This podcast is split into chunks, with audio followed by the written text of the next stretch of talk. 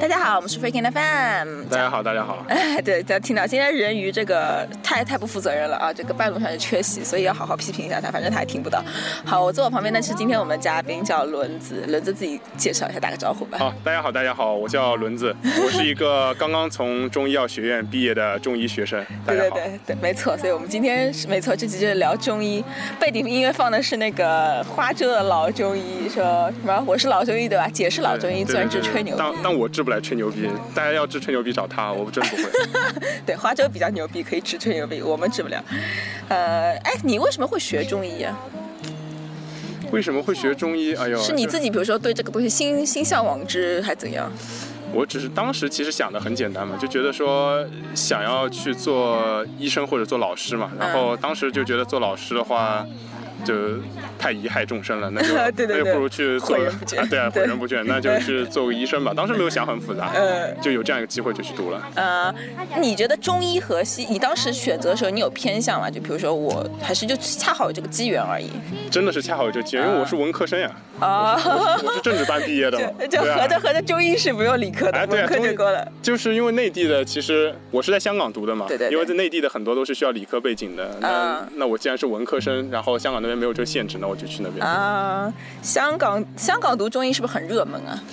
还好，我们一个班也很少同学。就香港，因为毕竟来说，中医这个东西压力还是比较大，很多人会是不会比较难学对，嗯比较难学，压力会比较呃，大。它难在哪里？要背的很多，还是要理解的很 多？呃，考分比较高，然后平时对，没错，课时也会很多，嗯就对比其他的同学来说，会少很多课余时间。啊哦，好吧，听上去好辛苦，哦你还要发展那么多业余爱好，真辛苦。啊，是是是是， 对对对，轮子是个非常有内涵的少年，我们会后面有好几期不敢节当，目。不敢当。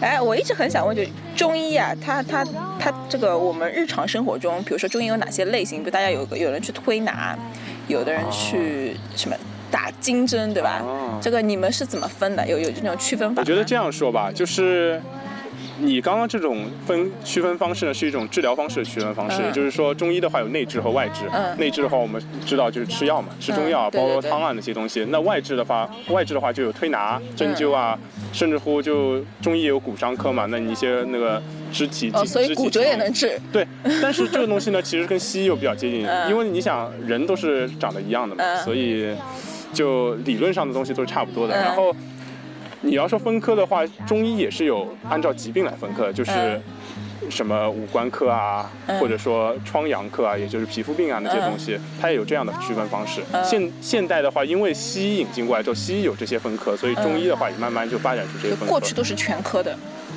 其实在，嗯古代的时候已经有分科了，嗯已经有一些看疮疡啊，兽医也有啊，嗯然后一些专门看五官科的疾病的医生嗯都是有的。所以所以你们专业是中西医结合的类型吗？啊，是啊，疗效好吗？现在你不中西结合根本没市场啊。呃，真的吗？就你们其所以你们会开西药吗？嗯呃，如果其实，在内地的话，西医中医毕业之后，你考完执照就是可以开西药的。啊这样所以说子，嗯现在在医院里面，大部分的中医其实都是开西药或者开中成药嘛，很少嗯会开那些草药的汤剂给你。中成药也能算西药吗？也应该算中药吧啊？中成药这东西比较难讲啊、这个因为里面水分比较多，哦你一粒药丸里面你不知道有多少的对对药在里面，对甚至对乎对现在有一些传闻说一些一些中成药里添加西药嘛，对，对啊，所以所以说就是中成药其实是个大家搞不懂的，煎出来的药比较靠谱。呃，是煎出来的药，对，会比较靠谱一些，至少成分来说是比较纯正我的。还听说是自己给自己煎的药最靠谱，这个就又有感情因呃我素们。以前还听过这样一个故事，说是有一个名医，那他给一个大老板开了一贴药，嗯结果呢大老板呢把那个药方折成一张纸放在口袋里，嗯，哦第二天病就好了。啊结果大家都说名医果然不一样，药方放在口袋里病就会好。呃，这个很很糙，这个很糙。你你们自己你自己会给自己看病吗？呃，医者很难自医啊，哎，大部分时候无法客观的看待自己，嗯所以与其给自己看病，不如放荡一生。哦，我操！突然提到，我觉得提到一种很有灵性的高度。但是你会给身边的人看病？他会啊，你嗯看治了你治的最多的病是吗？青春 痘，帮很多朋友看了青春痘，管用吗？呃，还挺管用的，青春痘的疗效挺好的，因为青青春痘现在是不是大多数人青春痘的起因发病原因是差不多的？是，就我觉得大部分人都是因为饮食上面，嗯他们很多人饮食不规律，还有内分泌失调。嗯，嗯，就是睡觉睡得晚啊，导致嗯内对分对泌对失调那些东西。所以所以如果比如说我也有青春痘的话，你觉得我该怎么治？我这个话有点 诡异。其实你还好，你还好，啊你还好但这个青春痘这个东西吧，要看个人体质的。嗯就现在人其实大部分人都是湿热体质。对对，湿热体质的话，我们就一些加一些清热利湿的东西啊，然后针对你看看你青春痘的情况、局部的情况、皮肤的炎症程度啊，再开一些药那样子。哎，湿热体质是什么概念？啊湿热体质这个东西吧，湿这个东西其实我们中医说起来就是水液代谢的问题。嗯你身体水液代谢不好，嗯它在你身体里面停留了之后呢，让你人觉得很重很累。嗯然后呢，它在那边待久了之后呢，产生了热。我们中医可以，中医有时候说热就是一种炎症的表现嘛，哦它长期待在你身体里面就产生一种炎症的体现。嗯所以你就会有一些青春痘啊，或者说口干口苦啊，嗯或者说嘴巴无嘴巴里没有味道，甚至乎肠胃啊、嗯消化系统会有一些问题啊、我突然觉得我也有这个问题，所以说都市人很多都是湿热体质啊。赶紧给我治一下。啊，这是我们节目结束之后好那个。好好好好好，哎，你们会就是诊脉这件事情，就是我我一直很想问，就前两天不是有那个北京那个医生给给人是北京吗？是好像是成都，成都对啊，就嗯看那个怀孕这件事情，你啊你怎么看？ 中医输的可惨了那次，嗯那次听说把了，还有个男的也没把出来。啊，哎 反正诊脉这个东西，我觉得，嗯，就西医也有这样的东西嘛，就是有一个东西叫叫确诊和一个辅助性治疗，那嗯辅助性的诊断，也就是说这个东西到底我做了这个诊断之后，我是可以确诊这个疾病，嗯还是说我能够帮助我诊断这个疾病嗯？我觉得诊脉就是一个。辅助性的诊断，就等于是我在获得了一些临床资料之后呢，我再帮你把个脉，我大概确定一下你这人体质如何，那嗯开药会更准确。但我不能说我一把脉我就知道你整个人那怎你么们把脉一般获得获取的都是哪些方面的信息呢？一个人的气血情况，就他的气血气血流畅通的情况。嗯把脉其实最多的获得，我觉得临床上最多获得信息是一个人情绪问题。啊？为什对么？，人这不听紧心脏是吗？ 人的紧张程度其实是可以通过把脉打出来的，而且这个非常准确，好像、啊真的吗比星座还要准。这这这怎么这怎么哎，你把一下就知道这个人是不是平时想事情想得特别多，特别担心这个担心那就个。就就就是那种就就是那种情绪方面对的对对，东我西们中医叫弦脉嘛，哦，就琴弦的弦，那么厉害啊！啊、是。哇塞，这样子，所以它脉还分好几路嘛，这 好悬哦，就觉啊嗯好得。多啊就是把脉这件事情，中医有句话叫“心中寥寥，指下难明哦”。，就你要知道，中医书上我们有个脉叫滑脉，嗯，它叫如盘走珠，操，四个字。那你说什么叫如盘走珠呢？嗯我知道这啥意思啊，就是珠子在盘子里滚呗。嗯那你说对把出来脉是什么感觉？这又是另外一种哎，感觉那了。这怎么教呢？我觉得很好奇啊，这一每个般来人感说觉是不一样的。临床医生的话就是，医生把完一个脉，叫学生说：“啊那这是个什么脉？你们来把一把。啊那我们把那感觉记住，下一次我们把完之后自己觉得之后再问老师那样。哦嗯是只能通过这种方式。所以但其实你说客观吧，也不是很客观，其实有些主观因素在里面。所以中医的医生的水平是很参差不齐的嘛。嗯，是，我觉得中医传统的诊断方式来说，就诊断的水平来说。医生是参差不齐，而且甚至乎现在有很多医生他他们不把脉，因为觉得把脉这东西不准，嗯，嗯，所以他们就看舌苔。看舌苔啊。为什么每个医生都要来看舌苔？舌苔这个东西呢，是反映一个人消化系统的情况。哦我们中医我们中医说起来叫胃气，嗯，那个中医有句话还叫“胃气有则生，胃气无则无则死嗯，”。其实很简单，你很多人，你想，大部分得病死掉的人，嗯他们都是饿死的。哎，对对对对对对吧对对，没没有人是营养，没有人是饱死的，对，对吧、你如果吃了一下东西，你是不会死掉的。嗯所以说，它舌苔这个东西，其实我们中医说起来就是你胃气上泛到舌苔上结成的一层东西。看这个东西是可以看出来你一个包括消化情况啊，包括你这个人有没有热象啊，嗯病邪深不深啊，其实都是从舌苔上看出来的。对，所以所以每个医生基本上都要看舌苔，都要对都要把是是脉，是都要是问，所以你们叫望闻问切。对对对，没错。你们望诊里面就是很重要一个就是看舌苔，看舌苔，还有对脸色什么看吗？对。脸色也需要看啊，脸色的话就是一个人气血，包括我刚刚说的情绪问题。有些人他很紧张的人，你会觉得他脸白白的，还有点青青的那种颜色。你们中医那套会跟就跟易经这一套有很多关系吗？啊，是因为你说中医的这套理论的形成嘛，阴阳理论本身就是出自于易经嘛，对对，所以，那我觉得是这样，它不是说这个东西跟易经扯上太多关系，而是说它最早的起源，它这套一套思想方法，嗯易经阴阳互补。阴阴盛阳衰、阴长阳阳缺这套、这套系统，它是从易经来的，但不代表说它和易经的联系很紧密。它其实对，它只是给我们提供一套思想方法，哦对啊吧？就说一个人他的不舒服，可能是因为人身体的不平衡，那我们把它嗯纠正他的平其衡。实这样样讲法其实非常的，也可以说很现代了。嗯我觉得并不是非常的不能理解啊，是是是原是始这种感觉。是是，哎，我还有个问题，就是我我有好多身边的人都月经不调，其实中医也很擅长治这个月经不调那可是中医的强项啊。啊，是吗？就中医其实擅长治的病，大部分我们叫一个功能性的疾病，嗯就是。西医来说，主要疾病分两类嘛，一个叫器质性疾病，器质性疾病就是你能看得见的，或者说你身体构造上有物理性的改变了，你缺一个手也叫器质性病嗯对变，对对啊，你长了个瘤也叫器质性病变。嗯那功能性的病变呢，其实西医并不是很擅长，嗯尤其是一些慢性疾病，嗯那中医就很厉害，尤其是妇科方面、内分泌方面对，中医是很厉害的。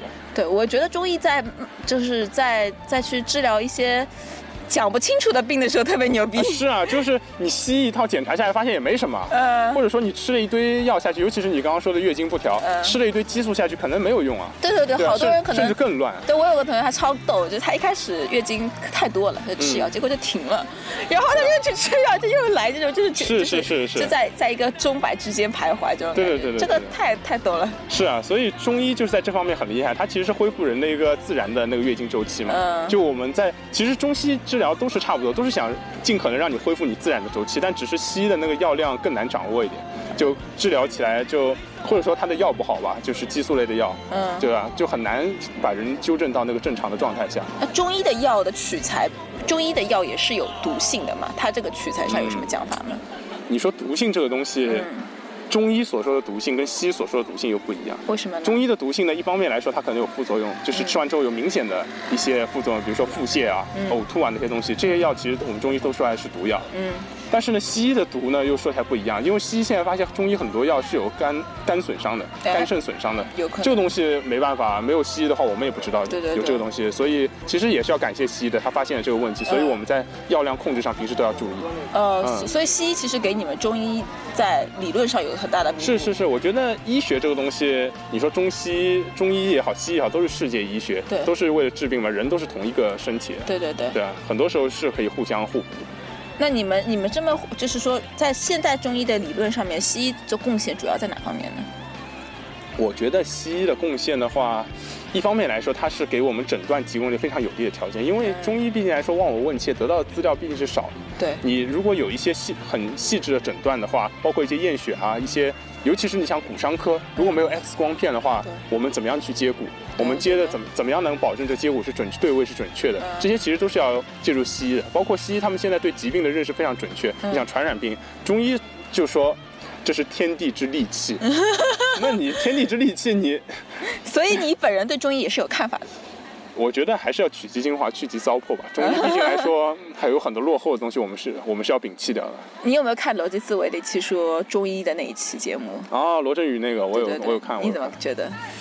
他就讲了个，就是他说中医缺乏叫大大样本双盲对照测试，好啊，像是就这么个是讲法。随机对照测试这个东西嘛。其实我觉得他说的有一定道理，嗯因为中医的这个疗效确实没有，就古代没有人去确诊过。古代人一向是凭经验的对，前人用这个东西治疗什么病，我也试着用这个东西治疗嗯什么病，但是。就是因为缺乏这样一个东西，所以现在其实很多学者都在做这个东西。啊现在中药和方剂的双随机双盲对照实验是做的很多的。嗯，所以你觉得就是中医在慢慢弥补这一块的缺对陷？对对，没错，这真的是要感谢现代医学的发展嗯嘛，科学的发展让我们有这种观念去做这个东西。对对，所以所以但是中医还有人认为中医它不是一种科学，你觉得呢？中医不是一种科学吧？我觉得，你这怎么觉得？嗯，那你要看你，我觉得你说科学是不是一种科学呢？嗯，怎么说？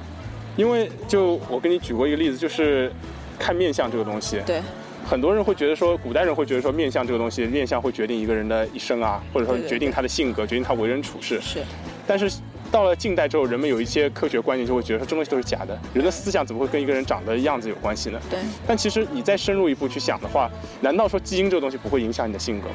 嗯基因这东西不会影响你的一些一些思维的东西吗？你的基因是指长相上的基因，对，没错，因为嗯基因表达这东西很复杂，你不可能知道说它嗯表达在长相上，你不表达在你的思想上，嗯所以当然，这也是我的主观的臆测，啊是你我只是一说种猜想，嗯我只是说，既然你可以说这东西是不科学的，我也可以说这东西科学的，我也可以搬出一套科学的理论来，这个东西还是需要去证实的。嗯，对，我的觉我是觉得中医中医，我觉得科学的就科学现在是讲的是套方法论嘛，嗯就是它要可以是比如说可以被大量验证的，可以是证伪的。但是中医的那一块的话，它可能它不属于完全属于科学这一块。嗯就知乎上有一张图，就是是世界分为科学和非科学嘛，就你可以这么讲，因为科学是很晚近我们才嗯引进来这么一个想法，嗯说我们要有科学的观念。那可能中医它并不完全属于科学这一块，嗯然后它还掺杂了伪科学那一块，但它大部分可能是属于非科学那块，非科学就经验主义，你说经验主义那一块。嗯我其实还有个还有个问题，就是说，就是中医一直在讲心肝脾肺肾，对吧？啊是这个是东西，我听说这个东西并不是真的器官上的这个讲法，是说，是说中医就是中国人把西医引进之后用了这一套名词而已。是这样子吧？我觉得中中医所说的心肝脾肺肾，它的确有。就是解剖上的那个位置，因为你想《黄帝内经》时候，他就会说肺在什么位置啊，嗯肝在什么位置啊，肠胃啊在什么位置，它是有说明的。那既然它说明，它一定是说这东西就是确实存在的，哦不要去否认它。就但是呢，中医所说的心肝脾肺肾呢，还有另外一部分嗯功能上的东西。嗯功能上的东西和它本身脏器上有没有关联呢？这我具体举个例子，就说心脏的功能。嗯就心脏的话，我们现在知道它是那个循环系统的一个重要部重要组成部分，但对是对对中医说心主神明，嗯心主神明意思就是说心它就是有。参与思虑的工作，就是你的嗯思维运行的这样一个工作，然后包括说它会主导你一个神志的清醒不清醒啊，嗯嗯你神志的安定不安定啊，其实都跟心有关系。嗯那现代人都知道这肯定是没有关系的，嗯但是呢，难道说中医的那些养心安神的药就是没有用的吗？嗯事实证明，我们也做过双盲对照实验，是有是有用的。嗯， 双盲对对啊，这就个真是的是，这这这个真的是现在做过双盲对照实验是有用的。嗯那是为什么呢？我们知道说这种情绪上的东西跟神经系统啊、嗯那个内分泌都有关系。那嗯其实它这个药其实作用在，其实就是作用在一些神经系统和内分泌系统上面。嗯只是说中医在当时的理解，它是作用在养心安神上面，嗯所以说它是有效的，嗯它的疗效就是在这里。啊，所以就说，就这套，它可能心脏，它它就中医上讲的心脏的那套功能上的东西，它可能现在西西上讲法它不属于心脏，对对属于对别的东西，是是是神经属于内分泌，属于什么是是是那跟心脏没有关系。对但是中医可能它之前就之前呢，可能归类方法要归到心脏，它可能用直观的方法去这对对么对归类没错而已没错它没有去发明这些对对奇怪的东西。其实严格来说，我不知道会不会得罪中医的同仁，他其实在最早建立这个理论的时候是有点生搬硬套的。嗯中国人就喜欢说有一些对仗啊、对偶的东西，嗯阴阳啊、五行啊、嗯心肝脾肺肾正好五个，对对然后对对全部都对塞进去，哎最好金木对吧水火土对对吧金木水火土再对一下， 对对对就很对对。但是具体临床用的时候呢，是不是这样呢？也不一定。对对对啊，这只是给我们提供一个参考的思路。呃，是它一个理论发展的一个方法是是是是是。他用这种方法来来讲自己的理论。那你觉得中医来来讲的话，什么病他治不了，完全治不了？可能其实中医的局限性是挺大的。嗯有些中医觉得说中医什么病都能治，因为中医辩证嘛，人就是一个人，症型就这些。嗯他说中医只要能辨出症来的病都可以治，但我又觉得不是，因为毕竟来说中医在古代对于疾病的认识是比较少嗯的，尤其你想现在多了很多病啊，有些病你说脂肪肝、什么癌症啊，对对对或者说白血病啊这些东西，对在古代甚至乎都没有这个病名，那你怎么说中医能够去治疗？嗯古代人都没有发现这个，包括传染病，古代人只是说觉得它是戾气，病原体他都没有发现，对对对那怎么去治疗这些病？对对对所以中医在这方面是欠缺的。嗯但是呢，现代呢又有一些研究发现呢，就是说，如果在西医的治疗上配合中医的辩证去调理他的身体的话，会让这个恢复得更快。嗯尤其是癌症一些患者啊，我们会给他进行一个中西结合的治疗，嗯最后疗效是很好的，而且癌症的复发率是降低很多的。呃，这样子。嗯还有就是，就我们我我觉得有人特别想问，就是说那个药酒的问题，就家用很多就是药食同源嘛，觉得、嗯嗯可能他觉得就是药酒啊，比如我知道的杨梅酒，我确实觉得很管用。那嗯别的药酒你觉得怎么样？我自己觉得啊，嗯药酒这东西，第一呢要看你体质，你喝不喝，能不能喝酒。啊，不你能要说什么？哎，你要不能喝酒，你一杯酒下去你就晕了，那、嗯那你不行啊。嗯当然你，你读过化学都知道，你一些有一些药物的它的一些成分是溶于醇的，它是溶于有机溶液的，所啊以说药酒它嗯是。哎你你是学政治的吗？啊，对对对对对，不好意思啊，我也是听过化学几节课的，啊嗯 那个对吧？它就是会会析出一些东西，包括中药里有些东西，他们可能碰到高温就会分解掉，这些嗯东西可能古人就已经发现了。哎，对，所以说他们就会用泡酒的方式把这些东西给提取出来，是有一定的效果。哎但这是么讲我很对但是我个人建议的话，还是看你个人的酒量。嗯，是，还有就是，我听到很多人说我身体没病，但我想调理调理，我去看中医，你觉得这靠谱吗？他在说这句话的时候，自己肯定有什么不舒服了。啊，真的吗？一个人，我觉得怎么说呢？当然，现代人对自己的身体是比较在意的，就会觉得说身体有一些异样，他就会对，他就体会检嘛，对啊没事儿我要去体检一下。是是是是。但是呢，我就觉得他既然会说我要去调理调理，他一定会觉得自己身体上有一些不舒服。还有什么冬令进补啊，这种讲法是，并且他他这种不舒服是一种，他自己都觉得西医应该是没有什么的。比如说嗯，他觉得哎，我怎么整天头晕晕的，或者说嗯哎手脚没力气，对或者说我好像膝盖经常疼，但是检查下来也没有什么嗯效果，或者腰酸啊这些东西嗯。那既然西医没办法，他当然就会想去用中医的方式去，嗯，其实就是西医所说的一个亚健康嘛，哎现代人对经常说的一个对对亚对健康这个情况。对嗯对，这个想法对。哎，我觉得有道理。哎，那你比如说，啊我还有个很问题，就是中医人减肥吗？减肥这个事情吧，我觉得，啊、要要看要看。就减肥，你说现在其实很多人有很多方法嘛，就是嗯包括中药。其实所谓很多人用中药在减肥，那些中药大部分都是泻 药，跟你吃西医的泻药有什么区别呢？我觉得嗯区别也不大。当然，中医其实现在很多人在用针灸啊和火罐减肥。哎，对，对有用吗它？其实刺激局部的循环，真的有用，而且越胖的人越是有用，真的就越胖的地方。就是肉越是明显的地方，啊它越是能够减下去。啊它可能体重没有下降，但你的体型已经有变化了，它哦，会有这样的效果。这样子啊。是是是，体型变化其实说明是它里面那个可能是就肌肉比例那个什么脂肪比例对，的因问为题吧啊肥胖这个东西，或者说我看起来人比较臃肿肥胖呢，它一方面有脂肪嘛，一方面水肿啊什么哎的都有对可对能。对水它肿其实就是帮助你局部代谢嘛，嗯，那其实没用啊，我又没瘦，我就看上去不水肿了而已。啊，就看起来瘦我一多点。喝点黑咖啡我也可那以。减肥不就是为了看起来瘦一点吗？哎，你说的好有道理啊！对吧？说不定你体脂比例下降了，对你身体还不好呢。 哎，对对对啊，对，现在有很多姑娘，那就是因为体脂比例太低，所以内分泌失调。啊，对啊对，，提前闭经啊，对这香些姑港人娘都都比有较瘦。啊。是，香港姑娘好多都是月经失调啊。月经不对，哎，你会去考医师执照吗？ 我会啊。我们，你愿意给给一个没有考过医师执照的人看病吗？ 这个问题问的好蠢。啊是啊，是啊。我要是我要是之后不考，我开一间什么江湖郎中的诊所，你愿意进来看 吗？呃，你看我就看，啊，是是，但别人不会这样想。这医师执照难考吗？嗯，我觉得执照这个东西其实。并不是很难考啊，真正难的东西是你到临床上怎么帮人家看病吧。哎，对，对啊，这个因为我觉得是有一个压力在那边，就是你这个病看得准不准，嗯用的药对不对你。一开始上临床一定会有这担心，心里没有底嘛。包嗯括现在你说我刚刚毕业，我现在要走上工作岗位，我现在也是心里没有这个底，会会有一些害怕。嗯，嗯那你比如说考完执照之后，你去就是呃上班嘛，嗯嗯，你这件事情就是缺口大嘛，这个市场缺口大嘛，毕竟你说读医的人没有很多嘛，最后上上到就这个中岗医位这的一块，人年轻人现在还读吗？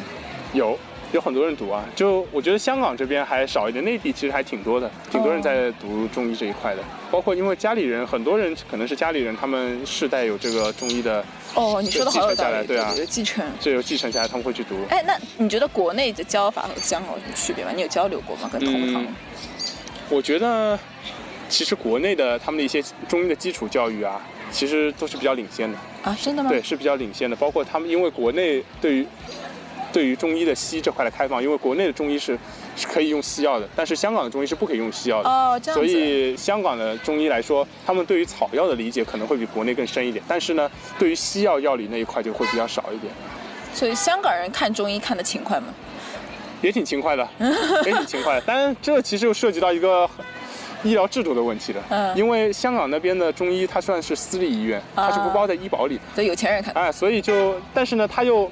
不太像有钱人的话，他就去看那些私人的医院，那些豪豪特别豪华的医院，嗯那也不会来看你中医，所以中医嗯处于一个非常中间的尴尬的一个、嗯一个地步。当然，有钱人也会来看你中医，嗯只是没有这么多。中产阶级又会觉得你太贵，他宁宁愿选择那个公立医院。对对对。不像国内，国内为什么会有这么多人？因为它包在医保里嘛，对对对。对啊，所以说很多人都会选择去看中医。哎，对对，也有可能是这个原因。但是现在现现在就是上海，比如说好的中医啊，其实排队也很厉害，是是是也很贵，也要请是是包在里面，对特别是好的老好的医生。是是哎，如果我去，比如说看医医院看病，我怎么判断这个医生好不好？嗯，我觉得啊，如果按照我自己的看法来说，因为内地毕竟来说病人流量太大，医生可能不会太仔细的帮你看，但是。一个医生的话，毕竟来说，如果他很耐心的会帮你来看，望闻问切，每个都帮你做好。嗯，就算有些医生他可能不相信把脉，他至少看看你舌苔啊。嗯因为真的，我见过一些中医，他连把脉看舌苔他都不看，他全程就问你一些问题，最后给你开些药。其实也有效，他没有效，他不可能坐在那里，但是会给病人一种很不舒服的感觉。对对对，这对啊种，因为可能中医这个治疗方法本身就可能是更是需是要你需对要，而且中医跟临西医床接触其实很大的一个区别就是中医其实是有一种人文关怀在里面，对对对它其实就是要跟病人的一种交流里面，对包括病人的一种心态啊，因为中医其实很多时候调理情绪病也是很好的，呃就是你要哎，那抑郁症能治吗？有真的吗？那个中医，尤其是针灸治疗抑郁症，现在用的很广泛，呃，嗯有有用吗？头针针在那个头部，有其实是有用的，哦嗯尤其是小儿抑郁症。现在有很多小儿自闭症嘛，嗯小儿抑郁症来看中医的，就是满头扎的针的小朋友，在医院里有很多，会会帮助他们智力发育的很好。哦，就真有的些小朋友，他们小孩子其实这种病是更麻烦的，因为他们可能会因为自闭症，而且智力，然后就是导致智力发育不完全，然后嗯可能要去上特殊学校，嗯或者说就是不能够尽早的上学，那家长就很急，所以就会来看这些东西，他们治好之后，就是自闭症的症状还会有吗？还是会改会善？好会改善，会改善。我是我在临床上是看到过一些小朋友，就是本来可能他们不会说话，嗯，或者说在数数学方面就很差，但就针灸一段时间之后，他们语言表达能力啊都会好一些。呃，嗯我还听说过，我有个朋友，他说他以前小时候有躁动症，很嗯躁动，也是中医看哈。嗯嗯，是是是是是不是情绪上的病，中医确实有特色。是，没错。那那比如说我我平时心情不好的时候，我我有什么心情不好啊，就就听听歌 啊，就散散步啊。哎，你别说，我们中医讲究一个天人合一嘛，对吧？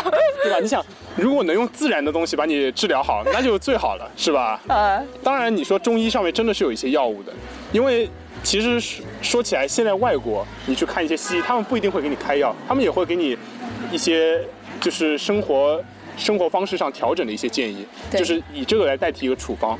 对那你想，中医在这方面其实是很厉害的。外国人他会建议你去隔壁公园跑一圈啊，多听听歌啊，多吃点蔬菜水果啊，这都太小儿科了。我们中医，你想有帮自己推拿、穴位按摩一大堆东西，嗯这堆东西其实都是一个很好的模型，就是说我用这个东西可以调理你的这个病，只是说现在还缺乏一些研究，缺乏一些就是你刚刚所说的对照、随机对照实验这些东西。如果有人去做的话，一定是大有市场。就也就是说，呃，我懂你意思，就是他通过某些技术手段来跟你说，我对来对对安慰对你的情绪，对对这样子对对对然后他其实也是做的这件事情，就是安抚你而已。是是是。就具体有没有用的话，就不知道。安抚这个东西，其实你说推拿这种东西，有些时候人家觉得说推拿这东西越重越好，就是按的按下去越重越好，它到那个位置，但其实又不是，你不同的层次是有不同的感觉的，嗯人产生的反应也是不一样的对。所以说中医对这方面是很有，你就很有自己的一套了你们你们也要学吗？推拿啊，都要学，我们学全科都得学。哇、嗯，哦，那针扎针的时候你会怕吗？就比如针灸的时候你会第一担次心当然怕了啊，多针几次就好了。我一直都拿自己练针，就自己身往自己身上扎，就自己是不是扎到穴位是不会出血的？啊，也不会了。你想，毕竟是人嘛，你随便割破一点皮都会出血，你扎到穴位难道就不会出血？哇，好惨啊！呃，出血是一定，就大家去看中医的时候，如果扎出血，不要怪医生，因为毕竟来说很正常，对，很正常，很正那常。那扎针的话，就比如会就是会就比如说你没病扎个穴位会扎出病来了。一般来说不会，除非你扎伤掉。嗯对，但是一般来说，我们针灸的地方都是会比较，都会选比较安全的地方，一般都不会出事情。嗯嗯。那那些比如说有没有什么穴道就是一碰就会死的这种？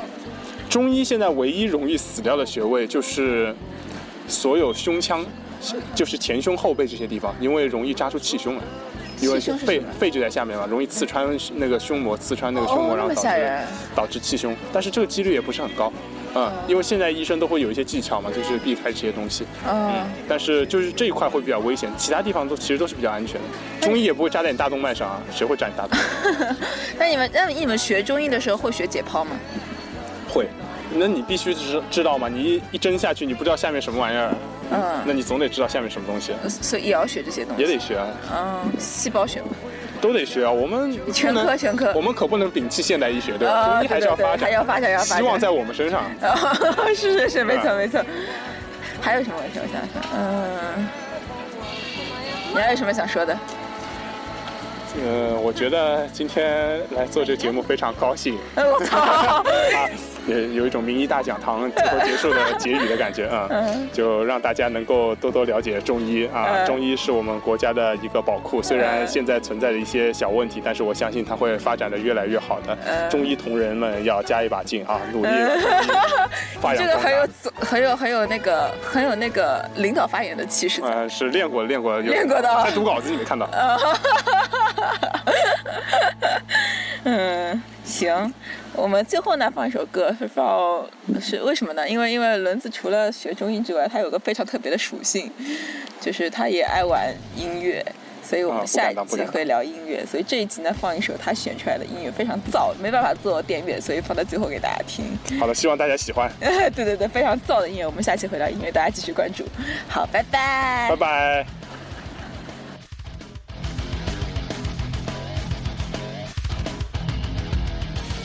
If there was a single day I could live, a single breath I could take, I'd trade all the others away.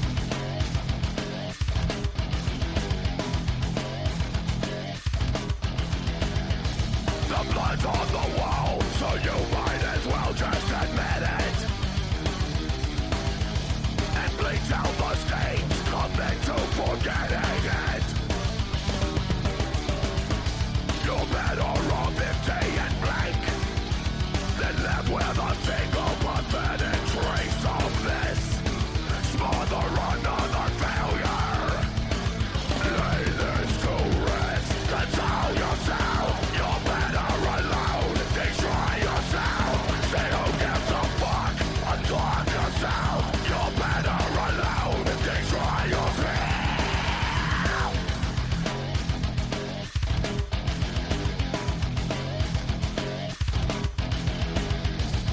I'll take you to the truth, for the truth shall set you free. I'll turn the screws of vengeance and bury you with honesty. I'll make all your dreams come to life and slay them as quickly as they came. Smother another failure. Lay this to rest and tell yourself you're better alone. Destroy yourself. See who gives a fuck. Unlock yourself. You're better alone. Destroy yourself.